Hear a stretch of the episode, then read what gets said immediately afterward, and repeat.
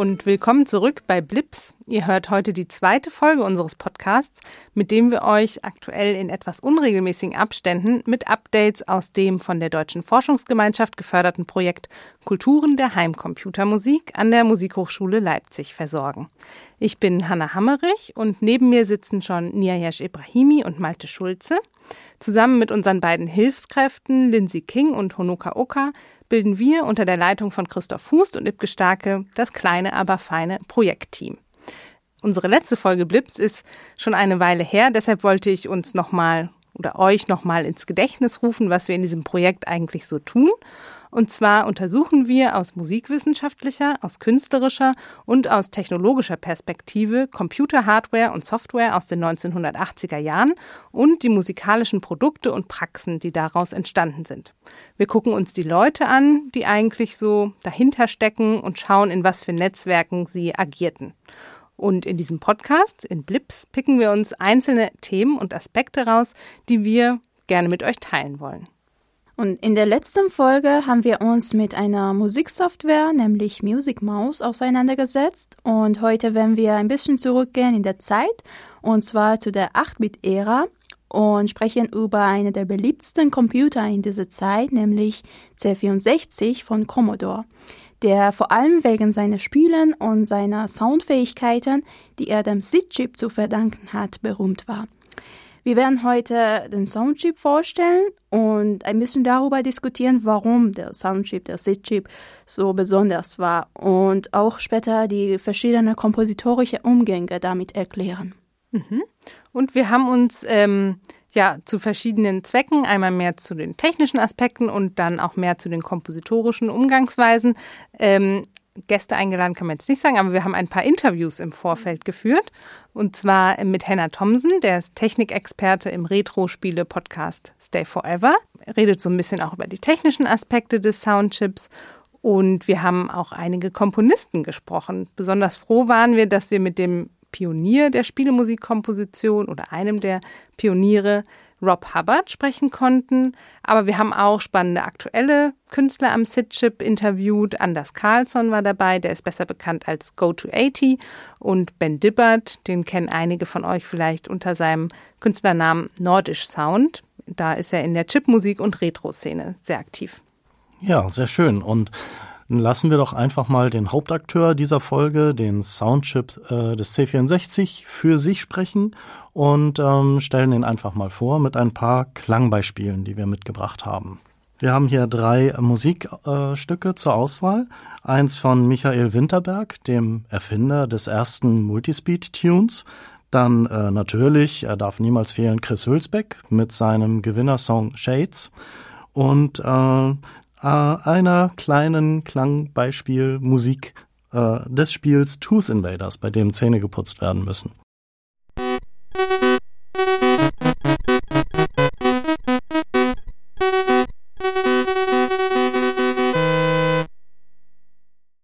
Ja, also das, was wir gerade gehört haben, ist von dem Spiel Tooth Invaders, ein ganz kleines melodisches Stück, simpel gehalten, ohne komplexe Rhythmen oder sonst irgendwelche ähm, Wellenformen, die da genutzt wurden, ganz einfach. So fing das früher an.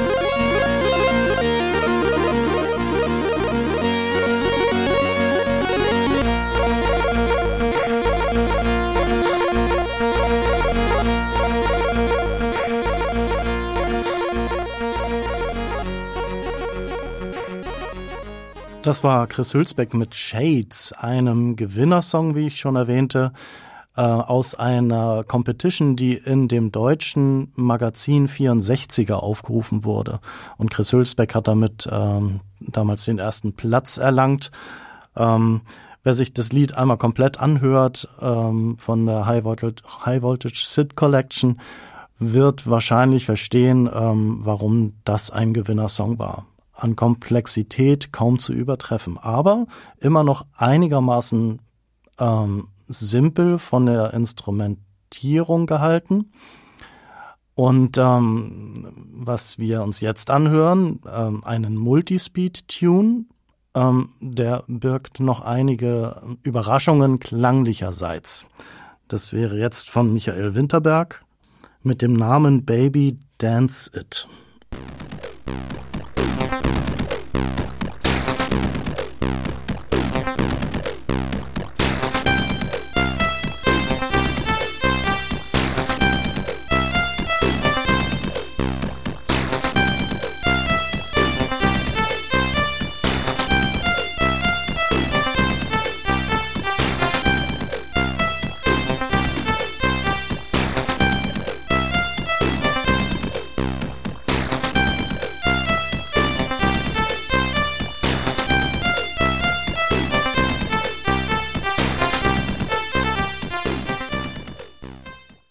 Hier ist ganz gut zu beobachten, dass die Rhythmussektion mit den Instrumenten, die einem Schlagzeug ähneln sollen, sehr interessant klingen, sehr komplex und sehr anders von dem, was man eigentlich vom Soundchip kennt. Äh, und diese Technik, die dahinter steckt, heißt Multispeed.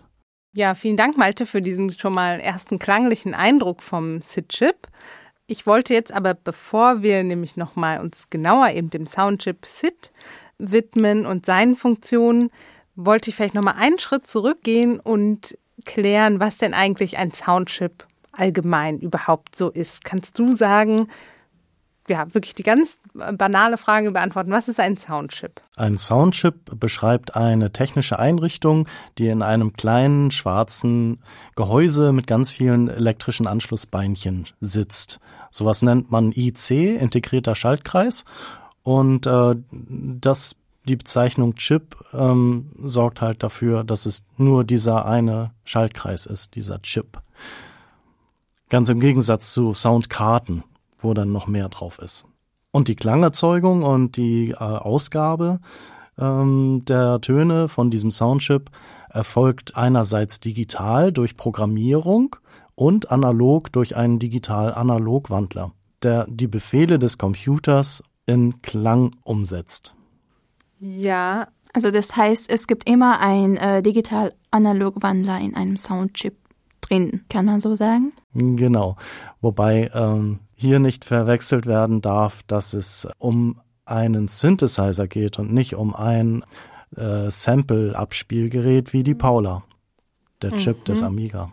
Da, genau, das ist vielleicht ein zweiter wichtiger Punkt, dass, dass ein Soundchip nicht gleich Soundchip ist, sondern es verschiedene Arten, du hast gesagt, okay, die regeln irgendwie die Klangerzeugung oder sind dafür zuständig, aber das macht nicht jeder Soundchip gleich. Ähm, mhm. Was gibt es so für verschiedene Arten? Also angefangen in den Annalen der Technik mit einem Beeper. Das ist einfach wirklich nur ein, äh, ein Gerät, das einem Lautsprecher ähnelt. Und wenn man da eine Spannung anlegt, kommt ein Ton, eine feste Frequenz dabei raus. Äh, den kann man ein- und ausschalten. Das ist ein Beeper. Also das ist noch kein Soundchip. Das ist in so, so gesehen, das ist noch kein Soundchip, aber man kann damit auch schon, naja, Töne generieren. Mhm. Gut, aber ähm, bei Soundchips gibt's die Unterscheidung zwischen, äh, wie eben gesagt, digitalen Analogwandlern, die digitale Klänge analog wiedergeben. Das heißt, äh, Samples oder ähm, vorher digitalisierte äh, Klänge so wiedergeben, wie man sie eigentlich dann aus dem Radio oder von, von CD oder sowas hört. Mhm. Und ähm, dann gibt es ähm, zwei ähm, Soundchip-Typen, die Synthesizer-Qualitäten ähm, haben. Ähm, das beste Beispiel ist der Soundchip des C64, der ein äh, dreistimmiger polyphoner äh, Synthesizer ist, mit dem man eben durch Programmierung Klänge erzeugen kann. Und es gibt die Kategorie Soundchips, die ähm, Frequenzmodulation benutzen und die ähm, klingen dann ähm, so, wie man es aus der Anfangszeit der, der PC-Spiele kennt. Die werden aber auch, also das ist dann ein Aufruf von vorher festgelegten Instrumenten, die schon irgendwo gespeichert sind in einem ROM oder RAM. Okay, also soweit so klar hoffentlich. Bis ganz bis auf die unterste elektronische Ebene können wir das, glaube ich, jetzt nicht so einfach erklären. Aber vielleicht hat man jetzt einen Eindruck bekommen, irgendwie, ja, was für verschiedene Arten von Sounderzeugung so ein Soundchip quasi machen kann. Ich hoffe, damit sind wir gewappnet für nämlich jetzt unseren ganz konkreten Soundchip, wie du gerade schon gesagt hast, den SID-Chip, der, ähm, das steht übrigens für Sound Interface Device und dieser SID-Chip ist für den Klang im C64 zuständig und dafür auch ziemlich legendär geworden, weil, so kann man vielleicht sagen, hier so ein krasser Qualitätssprung ähm, in der Klangerzeugung im Vergleich zu vorherigen 8-Bit-Heimcomputern vorlag. Bevor wir uns seinen Funktionen im Einzelnen zuwenden, ähm, wollte ich noch ein paar Worte zur Entwicklungsgeschichte des SID-Chip verlieren. Beziehungsweise das will ich gar nicht selbst tun, sondern ich will Henna Thomsen sprechen lassen. Der hat uns nämlich mal so ein bisschen die Innensicht der Firma Commodore näher gebracht und er beschreibt, wie die Entwicklung des C64 mit den verschiedenen Chips, die da so verbaut sind, eigentlich ablief. Ja, die Reihenfolge, in der die Chips entwickelt werden, das ist bei jedem Computerprojekt, insbesondere in den 80ern, unterschiedlich gewesen, glaube ich. Beim C64 zum Beispiel stand ja von Anfang an schon die CPU fest. Die war ja fertig. Äh, der MOS Technology 6502, der, den gab es schon und der war auch schon im Einsatz beim äh, Vorgänger, beim VC20 und bei diversen anderen Geräten. Also den hatte man schon im Regal und an, der wurde auch nicht mehr weiter angepasst. Das heißt, was dem C64 dann in der Entwicklung noch fehlte, war ein erweiterter Grafikchip. Auch den gab es schon, den, den VIC, das ist der Grafikchip oder der Videochip, der im VC20 zum Einsatz kam. Den hat man einfach noch ein bisschen erweitert. Naja, okay, erheblich erweitert, mhm. aber die Grundlage war schon da. Äh, was dann noch fehlte, war der Soundchip. Und im, der ursprüngliche VIC Sound oder Grafik und Videochip im VC20, der hat auch die Klangerzeugung übernommen. Der war also Grafik und Soundchip in einem. Mit der Klangerzeugung im VC20 war aber das Entwicklerteam nicht mehr zufrieden und so hat sich dann der zuständige Entwickler Bob Jannis damals äh, daran gemacht, einen eigenen neueren, wesentlich leistungsfähigeren Soundchip zu entwickeln und das war der SID. Ja, also man merkt an dieser Entstehungsgeschichte, wie Hannah Thomsen sie hier gerade beschrieben hat, ähm, schon, dass dem Sound im C64 von Anfang an eine echt große Bedeutung beigemessen wurde. Und das, das hat er auch erwähnt, insbesondere dank des Chip-Designers Bob Jannis, der schon vor seiner Zeit übrigens bei Commodore als Hobby ähm, elektronische Musik gemacht hat und der deshalb auch hohe Ziele und hohe Ansprüche bei der, beim Design des SID-Chip verfolgte. Seinen Vorstellungen nach sollte der neue Chip nämlich eigentlich sogar in professionellen Synthesizern zum Einsatz kommen. Er fand, dass die damals auf dem Markt verfügbaren Chips nämlich immer nur von Personen entwickelt wurden, die natürlich ganz anders als er selbst gar keine Ahnung von Musik hatten. Ja, und er hatte also ziemlich anspruchsvolle Pläne für den neuen Soundchip, aber bei Commodore wurde meistens unter erheblichem Zeitdruck gearbeitet. Bobianus musste daher ziemlich heftig zurückstecken und von den geplanten 32 Stimmen für seinen Synthesizer Soundchip blieben zunächst nur acht und dann am Ende eigentlich nur drei Stimmen übrig. Und äh, in unserem Gespräch mit Hannah Thompson hat er uns auch äh, erklärt, dass der Zeitdruck in der Entwicklung vermutlich auch dazu geführt hat, dass der SID-Chip anders als andere Soundchips nicht für die Grafik oder andere Funktionen zuständig war welche Funktionen im Soundchip äh, stecken, ja, das ist auch ganz unterschiedlich. Wie gesagt, äh, der VIC-Videochip aus dem VC20, der hat eben Video- und Soundfunktionen übernommen. Und später im Amiga, der Paula, so heißt ja der, der ist für den Sound zuständige Chip im Amiga, der hat auch noch andere Aufgaben übernommen. Der hat zum Beispiel die Diskettenlaufwerke gesteuert und noch diverse andere Dinge, während der Soundchip im C64 gar nichts anderes gemacht hat. Der hat nur den Sound ausgegeben. Aber beide Ansätze haben Vor- und Nachteile und ähm, das ist alles nicht zwingend. Auch das ist, glaube ich, der speziellen Situation während der Entwicklung geschuldet. Äh, beim C64 hätte man vielleicht, kann ich mir vorstellen, auch gerne weitere Funktionen in den Soundchip integriert, hatte aber überhaupt keine Zeit mehr dafür. Äh, Bob Jannis hat extrem wenig Zeit gehabt, nur ein paar Monate, um den Soundchip fertigzustellen. Und da war einfach keine Zeit, den weiter zu anzureichern mit weiteren Funktionen. Aber das hätte man vielleicht gemacht, denn effizienter ist das natürlich schon, wenn man mehrere Funktionen in einem Chip kombiniert, wie das eben vorher der Fall war beim VC20 und auch danach wieder beim Amiga, beim Paula-Chip. Und wie es ja heute auch üblich ist. Heute haben wir auch hoch integrierte äh, All-in-One-Chips, die sehr viele Aufgaben vereinen in sich. Also Prozessoren, die auch Grafikaufgaben übernehmen und so weiter. Also Dinge in den Soundchip zu integrieren ist eigentlich gar nicht so unüblich. Der C64 ist da eine von, ist nicht die einzige Ausnahme, aber eine von, von wenigen Ausnahmen in der Hinsicht. Ja, auf jeden Fall ist deutlich geworden, dass Commodore zeitlich ganz schön aufs Gaspedal gedrückt hat und preislich, um im Bild zu bleiben, extrem auf die Bremse.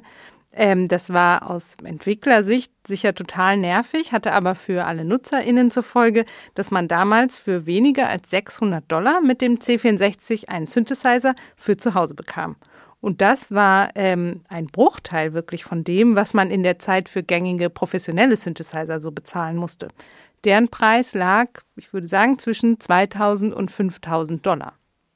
Nach seiner Veröffentlichung übrigens 1982 hat der SID-Chip einige Revisionen bekommen, die äh, drastische Änderungen zur Folge hatten, beziehungsweise ähm, der Soundchip hat dann im äh, C64 mehrere ähm, neue Funktionen bekommen, beispielsweise den äh, Einschaltklick oder Knacks, der ähm, missbraucht wurde, um digitale ähm, Samples abzuspielen, wurde ähm, in der letzten Revision des äh, 8580 ausgebaut beispielsweise. Und die Revisionen des 6581 hatten alle unterschiedliche ähm, Filtereinstellungen, die klangen alle sehr unterschiedlich.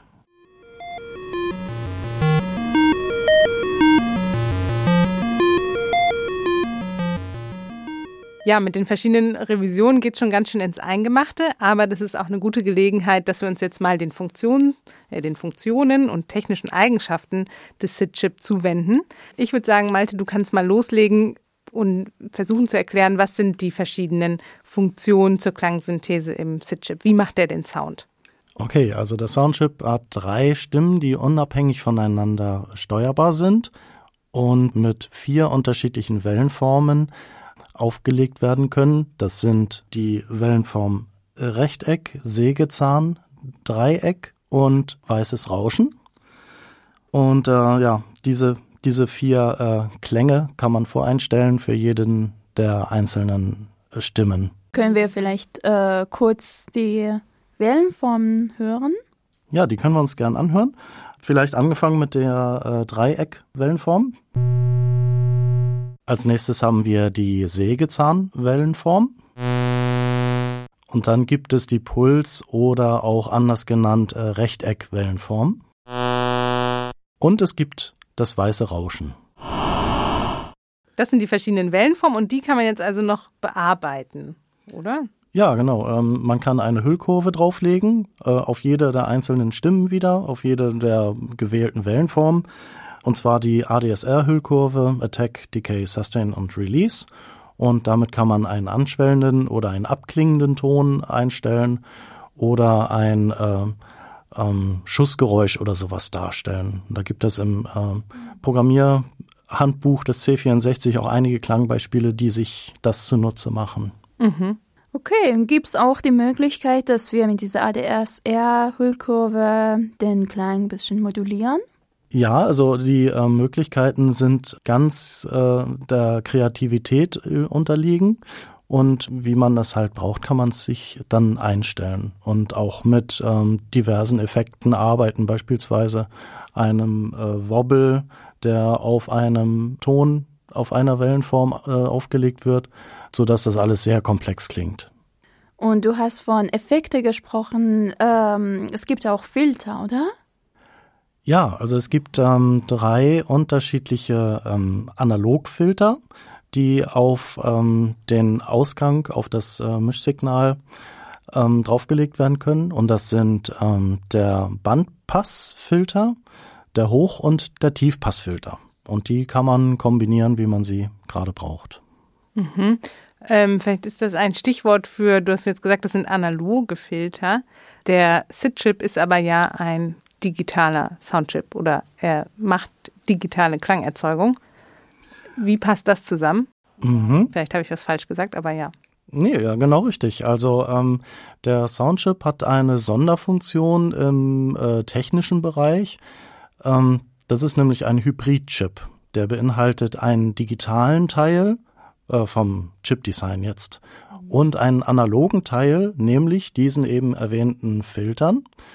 Und ähm, ja, natürlich ist jeder Soundchip irgendwo digital. Er wird ja vom Computer angesprochen und gleichzeitig ist der Soundchip natürlich auch ein Ausgabegerät für analoge Sounds. So. Also, um die Verwirrung komplett zu machen, ähm, der SID-Chip ist ein Hybrid-Chip, der analoge Filter hat, ähm, digital angesprochen wird und natürlich einen analogen Klang erzeugt. Mhm.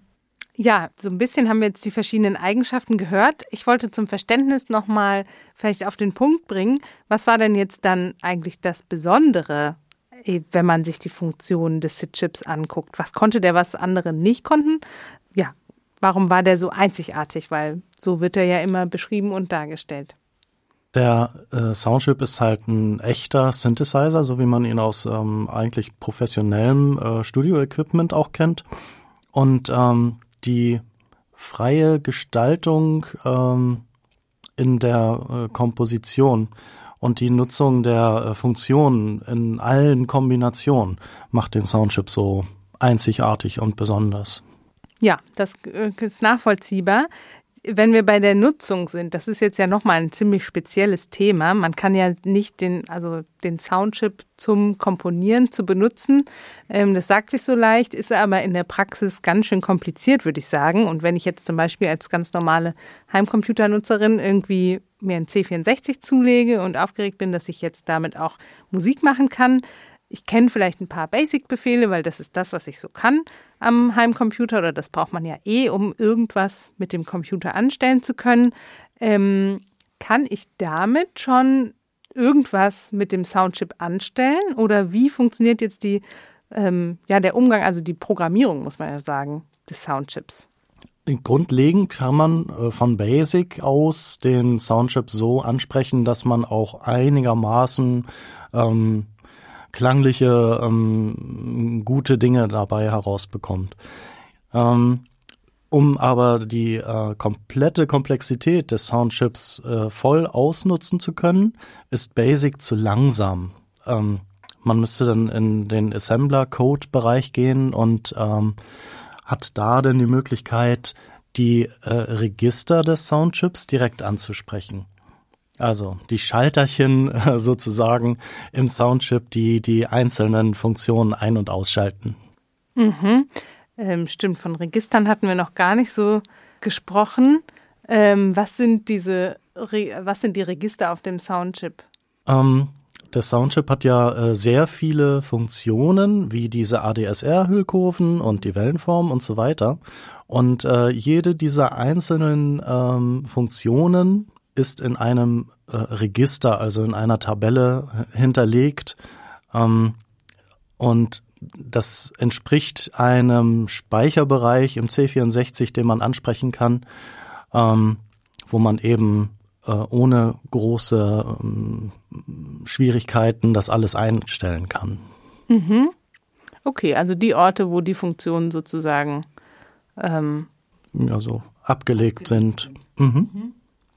Ähm, ja, also das heißt, man muss sich vorstellen, ähm, dass eben der Umgang mit, und das begegnet einem bei Heimcomputern der 80er Jahre immer wieder, ähm, der Umgang damit ein ganz anderer ist als den, den wir heute kennen. Also ähm, heute, so hat es, glaube ich, auch Henna Thomsen mal beschrieben, sagt eigentlich die Software immer dem Betriebssystem oder was auch immer, was es tun soll. Aber früher musste man sehr viele Schritte, die jetzt so automatisch passieren oder auf einer anderen Ebene passieren, musste man eben quasi noch händisch machen und selbst selbst machen, sozusagen auf der fast alleruntersten Ebene eben, wie du sagst, der Maschinensprache oder Assembler-Code. Mhm. Ähm, was wir so ein bisschen festgestellt haben, ähm, als wir uns mit der Nutzung von oder als wir uns mit dem Musikmachen am C64 beschäftigt haben und was man jetzt auch, finde ich, nochmal merkt, ist, dass, ähm, dass es für HobbynutzerInnen, ähm, also wenn man einfach nur aus Spaß mit dem C64 Musik machen will, ähm, ist diese Voraussetzung, dass man Assembler lernen muss, ist erstmal eine ziemliche Hürde. Für Profis wiederum ist das ähm, ein absolutes Muss, dass man eben Maschinensprache lernt. Ähm, vor allem auch, weil es in den frühen 80ern, das haben wir auch festgestellt, noch gar nicht wirklich die Möglichkeit gab, mit Software eben zu arbeiten. Die verfügbare Software für den C64, die es gab, die irgendwie mit Musikproduktion zu tun hatte, die war sehr begrenzt und wirklich eher im, ja, im spielerischen Hobbybereich angesiedelt.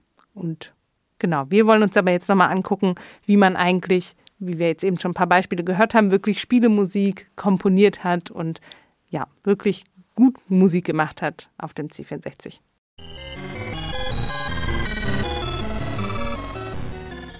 So, nachdem wir jetzt ein bisschen über die Programmierung mit dem SID gesprochen haben, können wir uns vorstellen, dass die Erstellung von Musik mit diesem Gerät keine einfache Aufgabe war.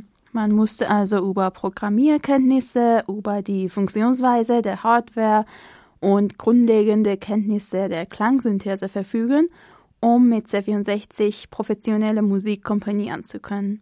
Außerdem mussten die Komponisten, äh, in diesem Fall wirklich nur Komponisten, äh, viele Einschränkungen bewältigen, um ihren optimalen Klang zu erreichen.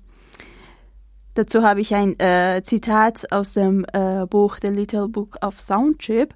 The seed is fun. It is an adventure to program, though it is also limited and frustrating. It is full of complexity, twists and turns, but also buggy. Ja, das zeigt so ein bisschen, dass der C-Chip äh, für die Zeit im Vergleich zu anderen Soundchips wirklich beeindruckende äh, Funktionen hatte, aber auch den Klang wirklich noch viele Mängel oder Launen hatte, die aber eigentlich auch eine sehr wichtige Bestandteil von ähm, äh, Programmieren äh, von Seed war.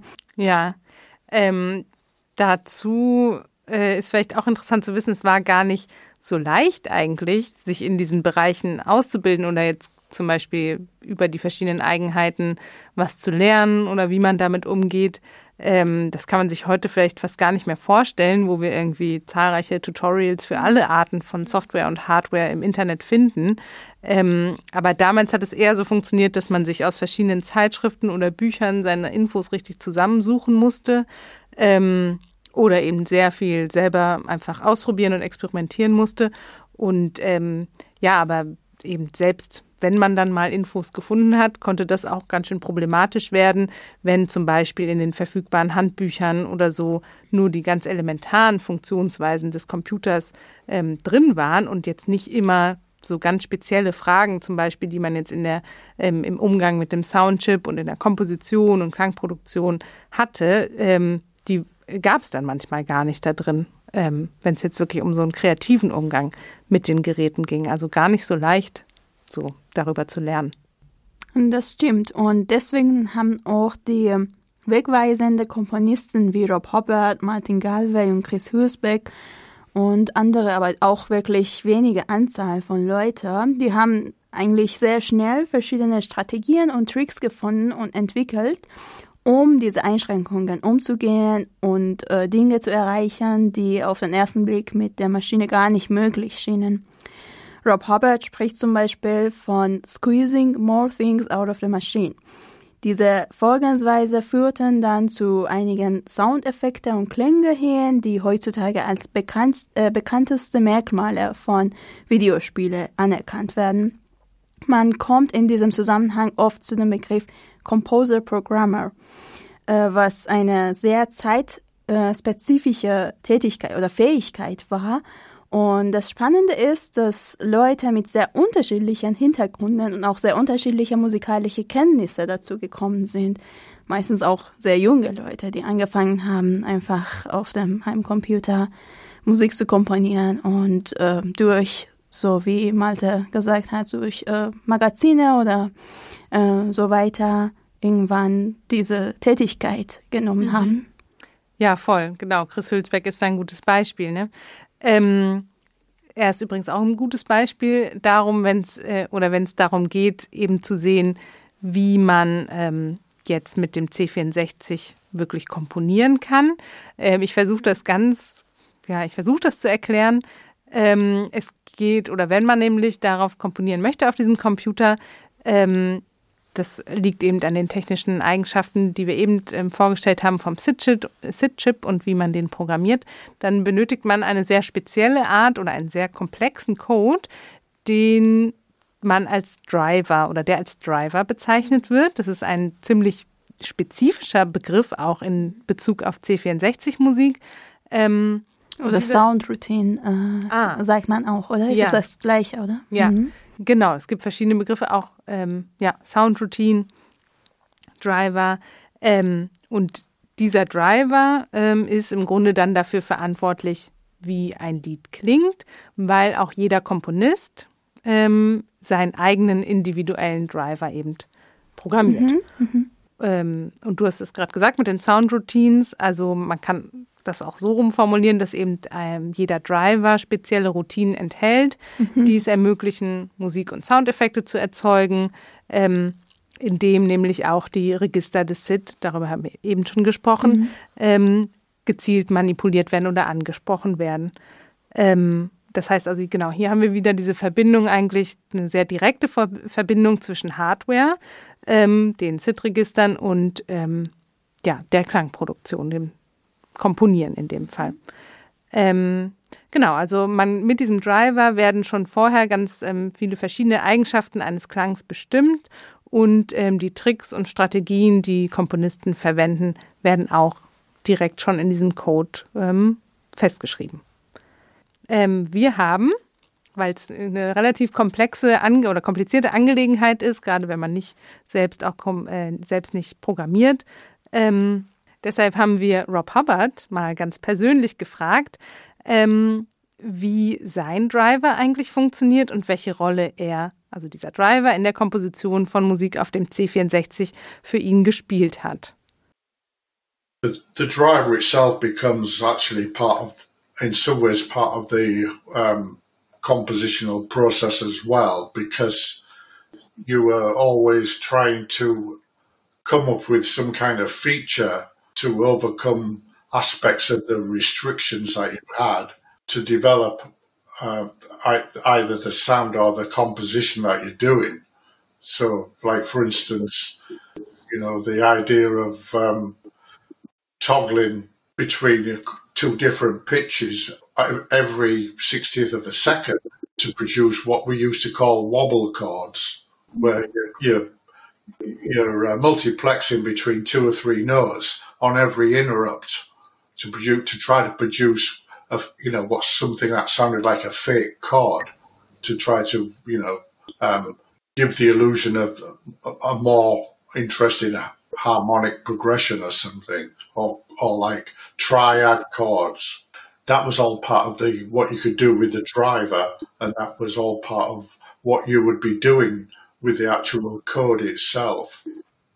Um, like for instance, another thing, I, I wrote something specifically to add to a uh, like a, a synth a synth bass line where I would put one sixtieth of a second of a little white noise blip at the start of the note to try to set that, you know, at a pitch of like 48 hex or something to make it sound as if it was just a little percussive thing at the start of each note and that then fake your ear into thinking there was like a little uh, little white noise tick at the beginning of each bass note, and um, you do little little tricks like that to try to um, expand the capabilities.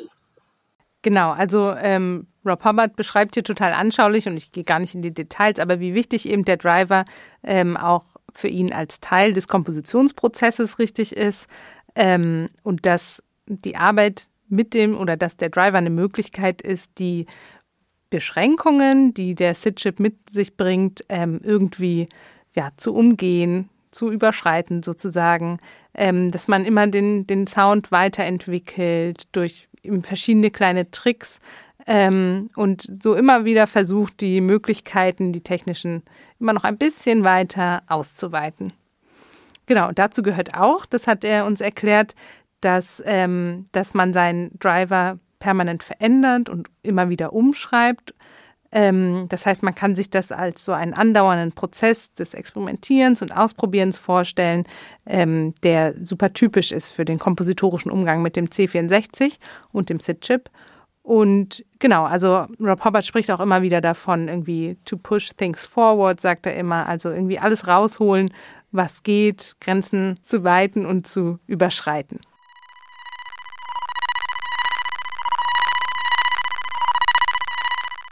So, wie Rob Hubbard schon ein bisschen erklärt hat, haben die Komponisten in ihrem Driver unterschiedliche kompositorische Strategien programmiert, um die Einschränkungen des Seeds zu überwinden.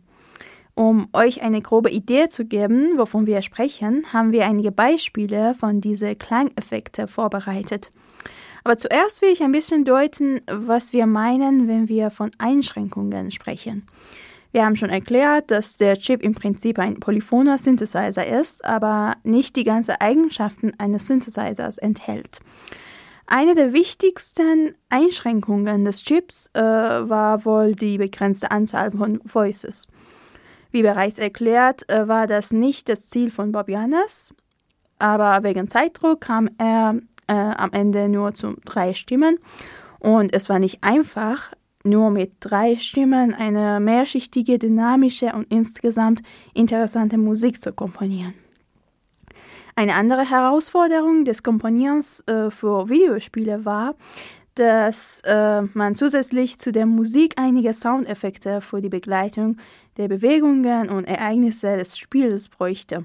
Daher haben die Synth-Komponisten unterschiedliche technische und kompositorische Strategien entwickelt, um die sogenannten Affordances des Chips vollständig auszunutzen und sogar zu erweitern. Diese Komponisten gingen weit über das hinaus, was die Bedienungshandbuch des Chips vorschlug und komponierten viel komplexere Musikstücke. Eine der wichtigsten und eindeutigsten Sachen ist, dass man, bei, äh, dass man sehr eindringliche Melodien haben musste, um den Mangel in Klangfarbe und Harmonie auszugleichen. Das ist auch etwas, das man wirklich bei allen erfolgreichen Stücken hört, dass man, ähm, weil man ja natürlich nicht so viel Freiheit bei Klangfarbe hatte äh, und auch bei der Begleitung nicht viele verschiedene Möglichkeiten hatte, mussten die sehr bemerkenswerte und lebendige Melodien komponieren. Ähm, das hört man zum Beispiel bei einem sehr bekannten Stück aus der Zeit, auch wieder von Rob Hubbard, äh, das Stück äh, aus dem Spiel Kommando.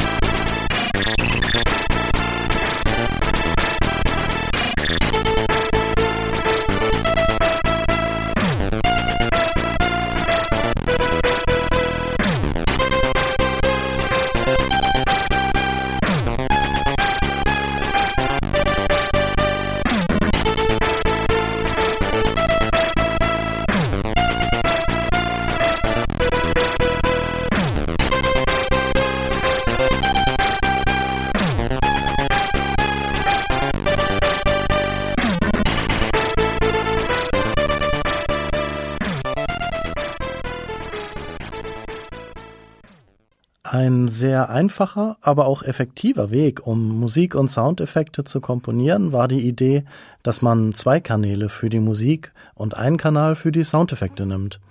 Dieser Weg hat den Vorteil, dass die Musik unabhängig von den Soundeffekten laufen konnte, aber natürlich hat es auch den Nachteil, dass man den großen Kompromiss eingehen musste, einen Kanal nur für Soundeffekte zu opfern und noch mehr Einschränkungen zu haben. Ja, hier als Beispiel ähm, der Titel Human Race von Rob Hubbard. Einmal ähm, als reine Musik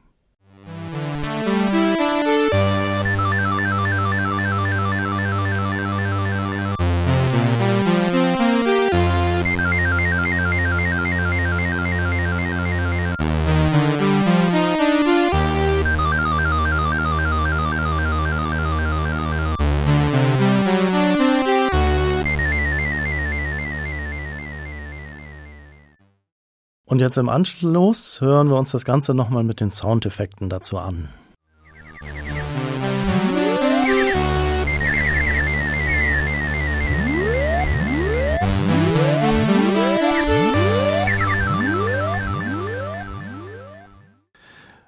Ja, obwohl diese Technik manchmal ganz gut funktionierte, war es selbstverständlich nicht genug, wenn man eine etwas komplexere Musik machen wollte.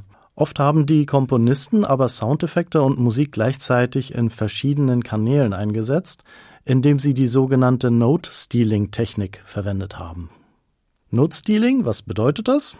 Das heißt, dass ein oder mehrere Kanäle äh, vorübergehend stumm geschaltet werden um Platz für einen Soundeffekt zu schaffen. In diesem Fall merkt man die kurze Unterbrechung der Titelmelodie, äh, wenn die Soundeffekte gerade erzeugt werden. Als Beispiel hier nochmal uh, Thing on a Spring von Rob Hubbard. Wieder einmal nur die Spielmusik und dann mit den Soundeffekten dazu.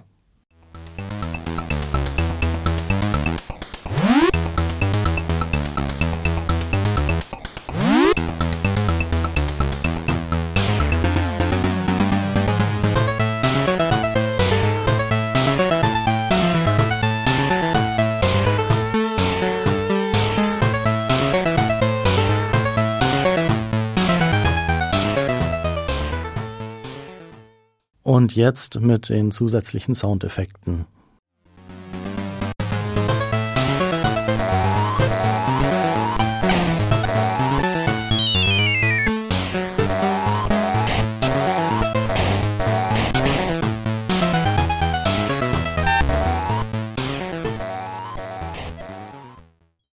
Eine andere Technik, die wir von Rob Hubbard gehört haben, um mit der begrenzten Polyphonie umzugehen und die Komplexität ihrer Soundtracks äh, zu erhöhen, ist, was äh, Hubbard selber als Multiplexing bezeichnet.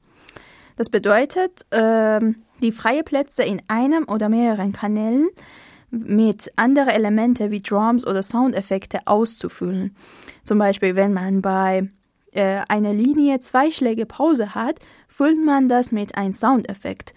In unserem Interview hat er das auch sehr anschaulich demonstriert. So what I would do would be to uh, come up with a a little kind of riff, which you know, which might be da da ba ba da ba da ba ba ba da da da da da ba ba ba ba ba ba ba da something like that, and then I would write that down and figure out where all the rests are in that phrase, where all the semiquaver rests are, and then examine that and find some like uh, another riff which would fit in with those rests, which might be ba da ba ba da ba da ba ba ba da ba something like that, which fits in with the rests, and then use different voices in different mm. registers to fill to fill it all out. And you want you get one voice playing that, but then when you listen to it, it sounds like there's more things going on than what it actually is. Mm-hmm. And that would fool the listener into thinking that you know you've got a lot more complex music than than what you really have. So, das Ergebnis ist, dass es sehr wenig Space in der klanglichen Atmosphäre übrig bleibt, was zu einer Art Maximalismus, würde ich sagen, führt, die ein sehr wichtiges äh, Merkmal der Chiptune-Ästhetik ist. Es ist fast eine Klischee bei der äh, Chiptune-Musik. Eine andere Klischee bei Chiptune-Musik ähm, ist, was wir ähm, unter Rapid Arpeggiation verstehen können. Also ein wesentliches Problem beim Komponieren mit dem Seed waren die Akkorde. Dadurch, dass es nur drei Kanäle zur Verfügung stehen, gab es keine Möglichkeit, Akkorden und Melodie gleichzeitig zu spielen. Um dieses Problem zu überwinden, haben Komponisten wie Martin Galway die sogenannte Rapid Arpeggiation entwickelt. Ähm, das funktioniert so, dass sehr schnelle Arpeggien können den Effekt einer Akkorde erzeugen, anstatt drei Kanäle für die Akkorde, äh, für die Akkorden zu beschäftigen. Ähm, außerdem, äh, sie machen auch die Musik irgendwie äh, quasi viel dynamischer und beweglicher und sehen auch wieder ein äh, sehr wichtiges Merkmal, würde ich sagen, von äh, Seed-Musik. Dazu hören wir gleich äh, das Beispiel, so ein Beispiel von Martin Galway, nämlich äh, die Musik fürs Spiel Wiesball.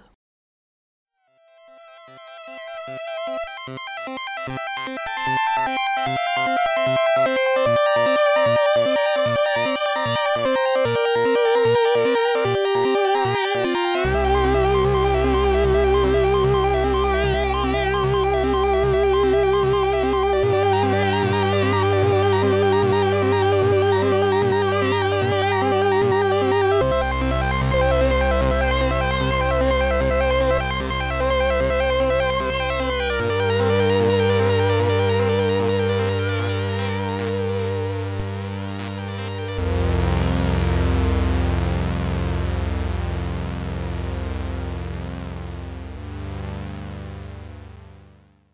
Ja, also diese verschiedenen ähm, Strategien, die ihr gerade auch schon mit vielen Beispielen gehört habt, das waren so vielleicht die, die am meisten genutzt wurden. Es gibt darüber hinaus aber noch viele andere, die meistens irgendwie damit zu tun haben, den begrenzten Speicherplatz ähm, auf dem C64 bestmöglich zu nutzen.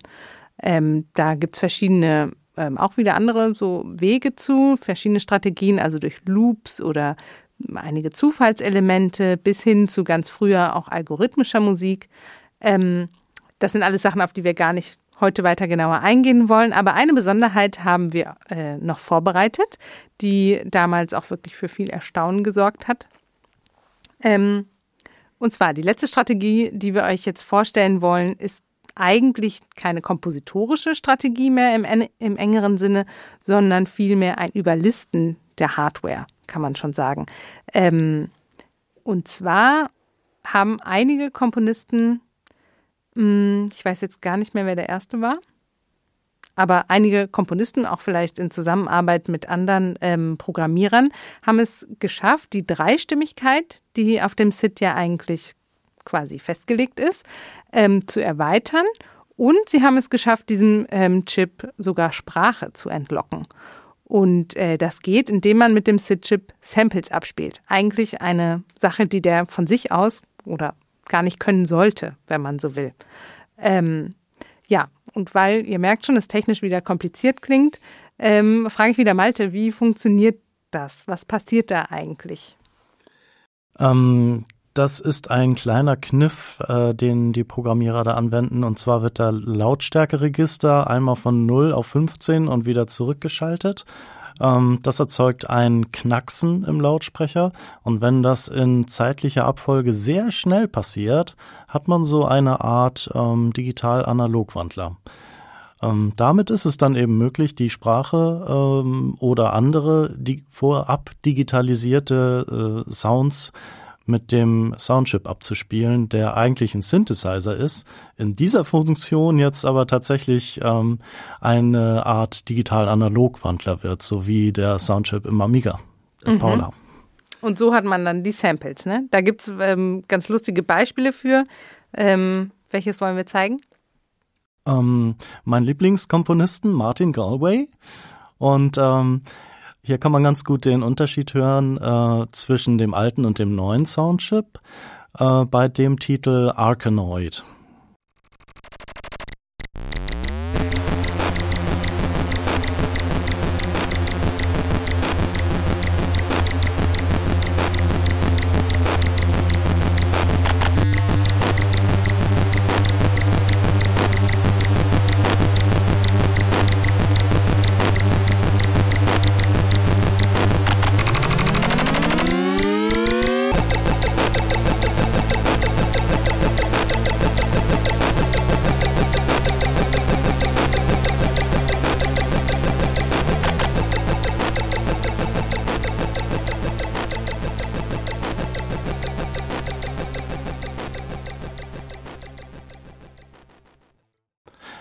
Arkanoid ähm, hört man nämlich die ähm, äh, Rhythmuselemente als digitalisierte äh, Schlagzeugsounds. Und ähm, wenn die auf dem alten Soundchip abgespielt werden, hört man sie in voller äh, Klangqualität und mit dem neuen Soundchip, dem 8580, ist ja dieses Knacksen ausgemerzt worden, das ja eigentlich ein Fehler war. Und damit hört man dann die digitalisierten äh, Effekte nicht mehr. Um mal eine Brücke zu schlagen zu anderen äh, Soundeffekten, äh, du erwähntest äh, Sprache, Sprachsamples wie beispielsweise bei Ghostbusters, ähm, das ähm, im Intro äh, so beinahe gesungene Ghostbusters oder ähm, während des Spiels, wenn man von äh, Slimer erwischt wurde, äh, He slimed me und äh, solche Geschichten äh, hört man dann äh, als äh, Sprachsamples. Mhm. Als, das muss, glaube ich, völlig Stimme. verrückt gewesen sein, oder? Dass man plötzlich, weil dass der Commodore 64 zu einem spricht, ist bis dahin halt einfach nicht vorgekommen. Genau, das, das, da war der äh, Soundchip und der Computer seiner Zeit weit voraus. 1982 war es ja nicht mal üblich, äh, Farbe auf den Bildschirm zu bekommen. Mhm. Und dann sowas. Genau, ein anderes, ähm, ich sage es jetzt nur noch mal, ein, ein anderes ähm, ganz berühmtes Beispiel, ähm, das vielleicht auch jetzt wieder so ein Revival bekommen hat, unter anderem durch den Stay Forever Spiele-Podcast, ähm, ist Stay Forever aus dem Spiel Impossible Mission. Das hört man hier. Another visitor. Stay a while. Stay forever. Ja, das waren die Teile, also viele äh, verrückte Effekte, die man dem SID-Chip gar nicht zugetraut hätte. Wir haben Sprache erwähnt, wir haben eine Sample-Technologie erwähnt. Chris Hülsbeck übrigens war der Erste, der es geschafft hat, auf dem C64, obwohl der, wie gesagt, nur drei Stimmen eigentlich zur Verfügung hat, sogar fünfstimmige Musik abzuspielen. Kannst du erklären, wie, wie man zu diesem zusätzlichen Soundkanal oder zu scheinbar zusätzlichen Soundkanal gelangt? Mhm, also ziemlich äh, ein technischer Kniff, äh, der auch mir lange Zeit äh, unerklärlich war. Aber dank unserer ähm, Recherche ist das natürlich jetzt auch alles äh, klar geworden. Also reduziert man die Wiedergabequalität der Samples von äh, 4 auf 3 Bit, wird nur die äh, sogenannte obere Hälfte des Lautstärkeregisters benötigt und dadurch gewinnt man wiederum die Möglichkeit, zwei 3-Bit-Samples gleichzeitig wiederzugeben. Also zusätzlich zu den festen äh, sowieso Stimmen des SID hat man zwei zusätzliche digitale Stimmen. Mhm. Also wird hier das quasi kombiniert. Dieser Sample-Trick wird hier angewendet, um mehrere Stimmen zu haben. Ähm, Stimmt das? Jein, so, so, so einigermaßen mit dem Lautstärkeregister hat das was zu tun. Mhm. Ähm, das ist ein 4-Bit-Lautstärkeregister im Soundchip. Und ähm, wenn man nur 3 äh, Bit für die Lautstärke äh, verwendet, bleibt eben die andere Hälfte über, äh, übrig, um das Ganze dann zu ähm, verdoppeln, dass man zwei mhm. digitale äh, Stimmen hat. Okay, das wollen wir auf jeden Fall noch kurz hören im Spiel To Be on Top ähm, vom Label Rainbow Arts, bei dem Chris Hülsbeck auch gearbeitet hat. Von 1987 ist diese Version mit fünfstimmiger Sid-Musik.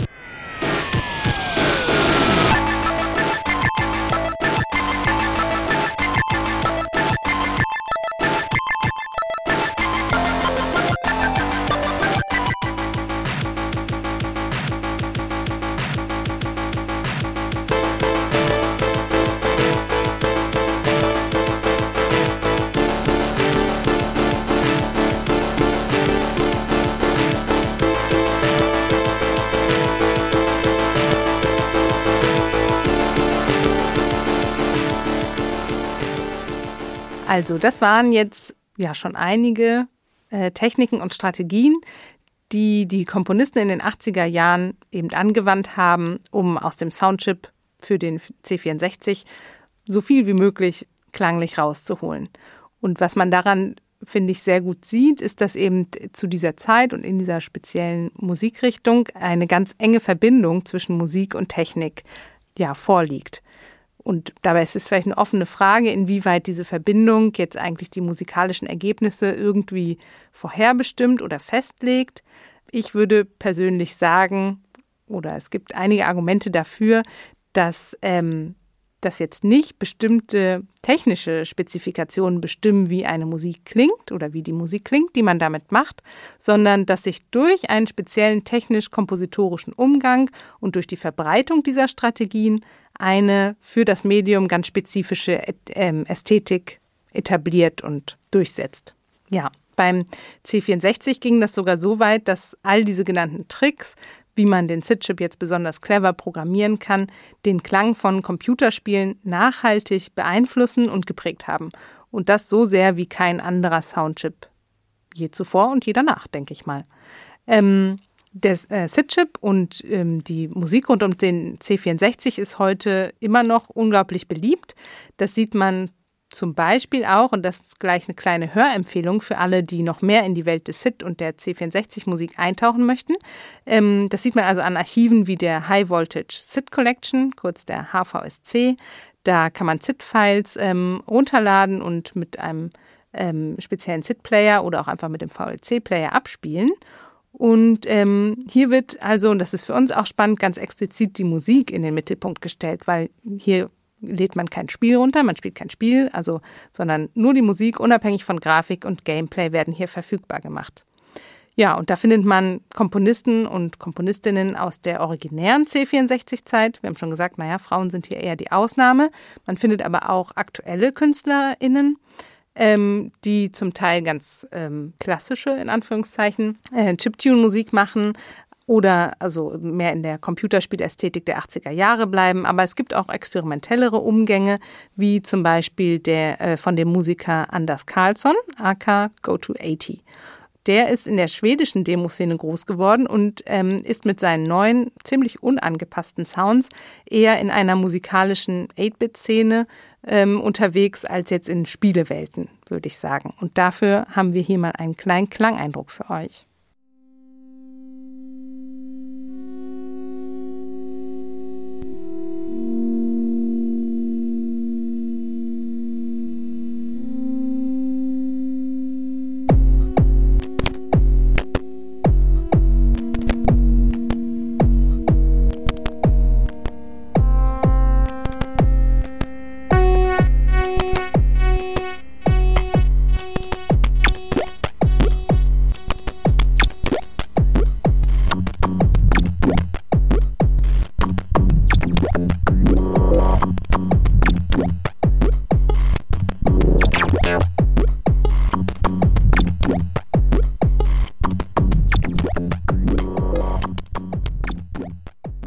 Ja, wir haben Anders Carlsson, den Komponisten von diesem Stück, dessen Titel ich absolut nicht aussprechen kann, weil er nur aus Zeichen besteht, zum Interview getroffen und ihn gefragt, was ihn am SID-Chip eigentlich besonders fasziniert.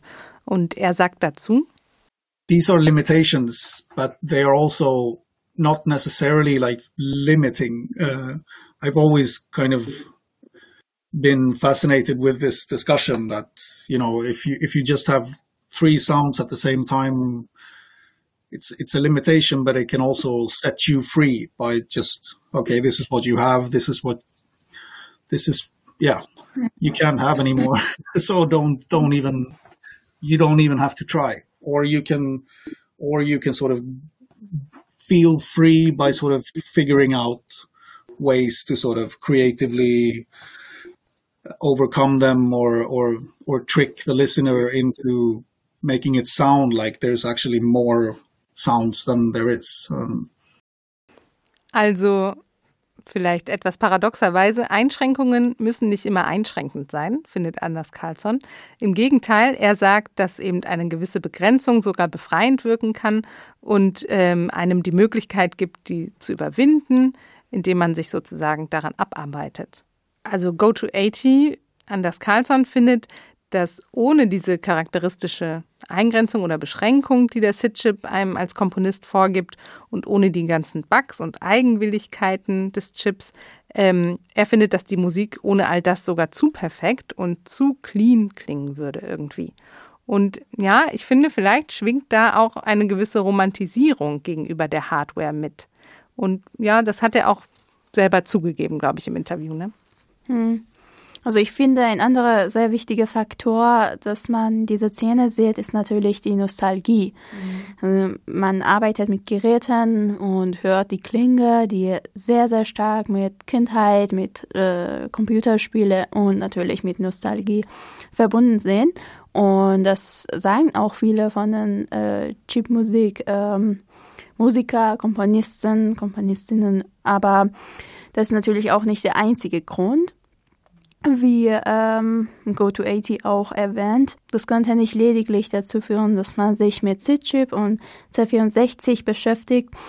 Ähm, dazu äh, sagt er. Yeah, I, I think what uh, sort of attracts the people that are in the scene is, um, yeah, it's some kind of good, good old times and you know, like nostalgia stuff. Um, but also just this uh, yeah, because a lot of the the people in the scene are, are programmers by by day, so they mm-hmm. yeah sit and do the their boring programming during the day, but then they want to sort of do something more fun, and then they program something old instead. Uh, I mean, maybe there is something liberating about this. Uh, yeah, you just have this old box, and you and you there's still ways to to trick it into making new things, and that there's something really sort of attractive about that. Uh, but of course, I mean, it's not the same. Uh, most people do their programming using uh, emulators and and sort of modern tools, software tools that were. It wasn't possible to do these kinds of things in the 80s uh, because there wasn't all these uh, tools to to do it. So in, in that way, it's. I mean, maybe it's nostalgia, maybe, but but it's also you know you're you're creating all these new tools and making these new things. That is I mean, because maybe with nostalgia, you would, would just you know, do the same things you did in the 80s.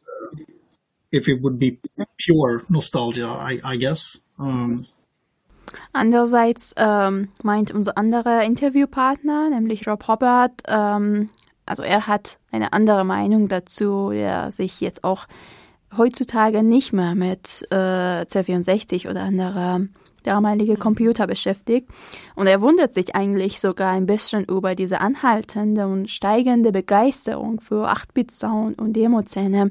Er spricht äh, nämlich von Backlash und ähm, äh, eine Art Reaktion zu der heutigen äh, vielen verfügbaren Software-Plugins und so weiter, womit man elektronische Musik, also womit man Musik komponieren kann. Ja.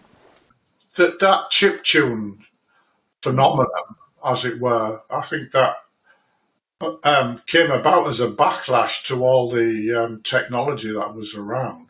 Because if mm. you're doing something with um, Cubase, you've got all these different um, VST plugins. You've got all this kind of like virtual instruments, virtual mixing. You've got um, all the different kind of um, reverbs and effects, you've got so much choice that you spend, you know, hours and hours like fiddling around with all this stuff and not really being very, you know, not being very, um, in some ways, not being very musically creative, you know.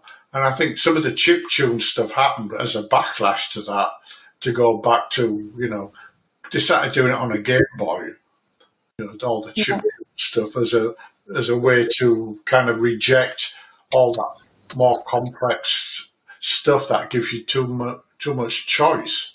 You spend half your time going around in circles because you can't make a decision about what you're doing.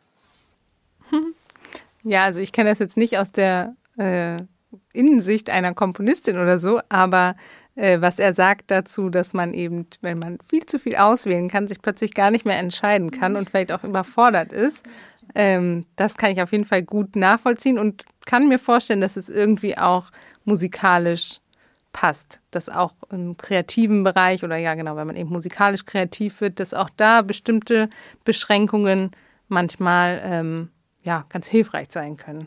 Ja, das finde ich auch auf jeden Fall. Und heutzutage ist es wirklich so, dass es so viele Möglichkeiten gibt, um äh, verschiedene Plugins, Effekte und verschiedene Software ähm, einfach herunterzuladen. Und die äh, machen irgendwas, äh, alle, die können, man kann eigentlich alles Mögliche mit dem Klang machen. Aber ähm, andererseits äh, kriegt man überhaupt nicht mit, was in der Hardware-Ebene passiert oder was überhaupt mit dem Klang äh, passiert und wie sie da, äh, wie die verschiedenen Sachen gemacht werden. Und ähm, so hat man natürlich das Gefühl, dass man nicht die gesamte Kontrolle über die Maschine hat. Und das geht so ein bisschen Richtung dieser das Thema von Agency, mit, wenn man jetzt mit Computer komponiert, wie viel Agency man hat und so weiter, was natürlich auch ein sehr interessantes Thema sein kann, worüber man viel diskutieren kann. Und ist heutzutage, finde ich, jetzt mit, äh, also eigentlich in alle Bereichen ein Thema, mit Umgang mit Computer und diese Agency, diese Kontrolle, wie viel äh, verstehe ich überhaupt, was ich mache in meinem Alltag und mit dem Computer. Ja.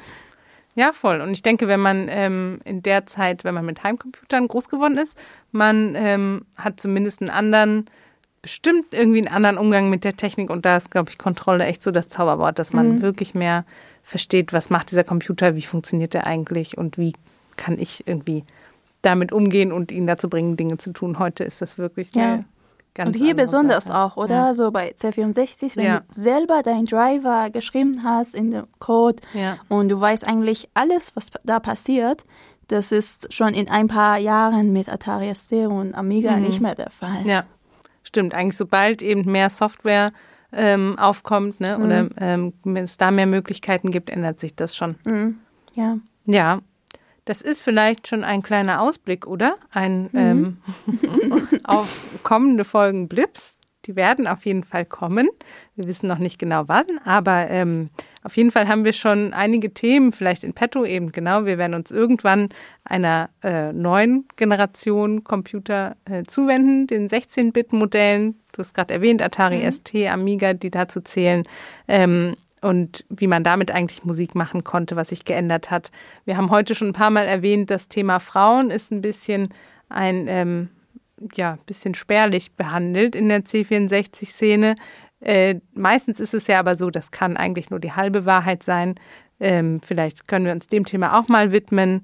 Ähm, wir schauen in unserer Recherche immer super viel in die verschiedenen Zeitschriften der Zeit. Das machen vor allem auch unsere beiden Hilfskräfte.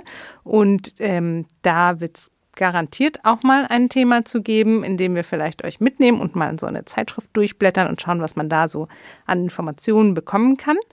Ähm, und wir werfen gerade auch einen Blick auf ähm, die Computerszene außerhalb der USA und Deutschland. Zum Beispiel in Großbritannien passiert eine ganze Menge und wir werden nochmal einen Blick auch ähm, nach Japan werfen. Genau. Also einen, großen Abriss, den wir hier vorhaben.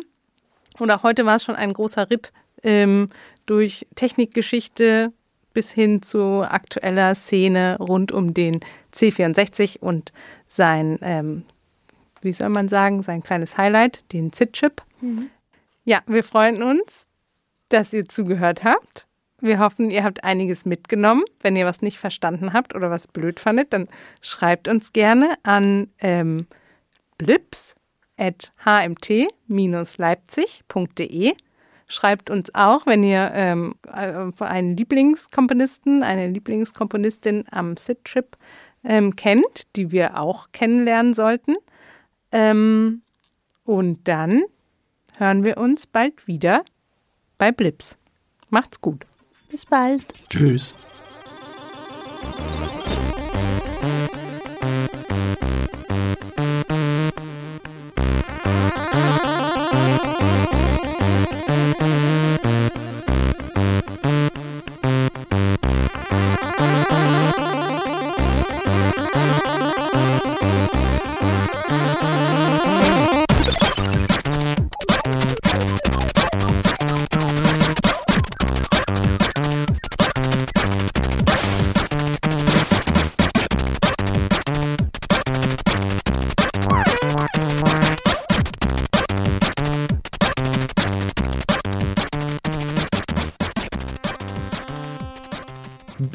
Ist der Podcast zum Projekt Kulturen der Heimcomputermusik.